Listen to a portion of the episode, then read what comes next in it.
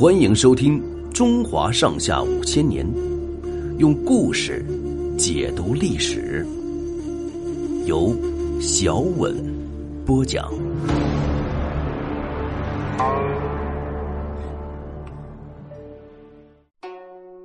蔡文姬归汉。曹操自从赤壁失败以后，经过几年整顿，重振军威，自封为魏公。公元二一六年，又进爵为魏王。在北方，他的威望很高，连南匈奴的呼出泉单于也特地到邺城来拜贺。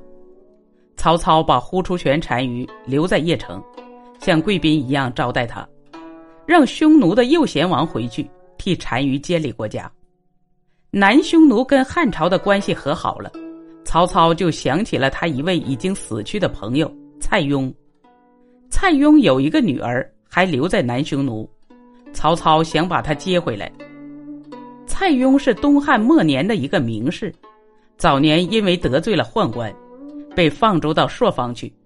董卓掌权的时候，蔡邕已回到洛阳。那时候，董卓正想笼络人心，他听到蔡邕名气大，就把他请来，封他做官，对他十分敬重，三天里连升三级。蔡邕觉得在董卓手下比在汉灵帝时候强多了。到了董卓被杀，蔡邕想起董卓待他不错，叹了口气。这一来惹恼了司徒王允，认为他是董卓一党的人，把他抓了起来。尽管朝廷里的许多大臣都替他说情，王允还是不同意，结果死在监狱里。蔡邕的女儿名叫蔡琰，又叫蔡文姬。跟他父亲一样是个博学多才的人，他父亲死后，关中地区又发生李傕郭汜的混战，长安一带百姓到处逃难，蔡文姬也跟着难民到处流亡。那时候，匈奴兵趁火打劫，掳掠百姓。有一天，蔡文姬碰上匈奴兵，被他们抢走。匈奴兵见她年轻美貌，就把她献给了匈奴的左贤王。打这以后。他就成了左贤王的夫人，左贤王很喜欢他，他在南匈奴一住就是十二年。虽然过惯了匈奴的生活，但他还是十分想念故国。这一回，曹操想起了蔡文姬，就派使者带着礼物到南匈奴，把他接回来。左贤王当然舍不得把蔡文姬放走，但是不敢违抗曹操的意志，只好让蔡文姬回去。蔡文姬能回到日夜想念的故国，当然十分愿意，但是要他离开在匈奴生下的子女，又觉得悲伤。在这种矛盾的心情下，他写下了著名诗歌《胡笳十八拍》。蔡文姬到了邺城，曹操看她一个人孤苦伶仃，又把她再嫁给一个屯田都尉董祀。哪知道时隔不久，董祀犯了法，被曹操的手下人抓了去，判了死罪。眼看快要执行了，蔡文姬急得不得了，连忙跑到魏王府里去求情。正好曹操在举行宴会，朝廷里的一些公卿大臣、名流学士都聚集在魏王府里。侍从把蔡文姬求见的情况报告了曹操。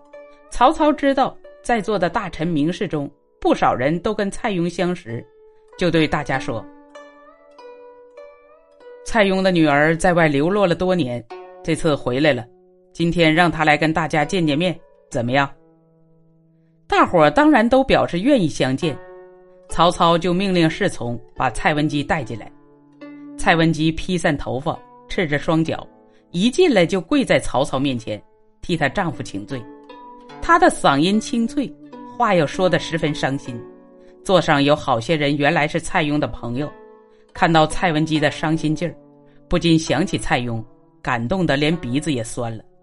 曹操听完了他的申诉，说：“你说的情形的确值得同情，但是判罪的文书已经发出去了，有什么办法呢？”蔡文姬苦苦央求说：“大王马房里的马成千上万，手下的武士多得像树林，只要您派出一个武士，一匹快马，把文书追回，董四就有救了。”曹操就亲自批了赦免令，派了一名骑士追上去，宣布免了董祀的死罪。那时候正是数九寒天，曹操见他穿的单薄，就送给他一顶头巾和一双鞋袜，叫他穿戴起来。曹操又问他：“听说夫人家里有不少书籍文稿，现在还保存着吗？”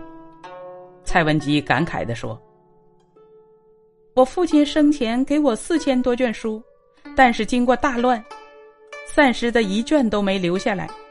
不过我还能背出四百多篇。”曹操听他还能背出那么多，就说：“我想派十个人到夫人家，让他们把你背出来的文章记下，你看怎样？”蔡文姬说：“用不着，只要大王赏我一些纸笔。”我回家就把它写下来。后来，蔡文姬果然把他记住的几百篇文章都默写下来，送给曹操。曹操看了十分满意。曹操把蔡文姬接回来，在为保存古代文化方面做了一件好事，历史上把文姬归汉传为美谈。本集播讲完毕，欢迎订阅收听，下集精彩继续。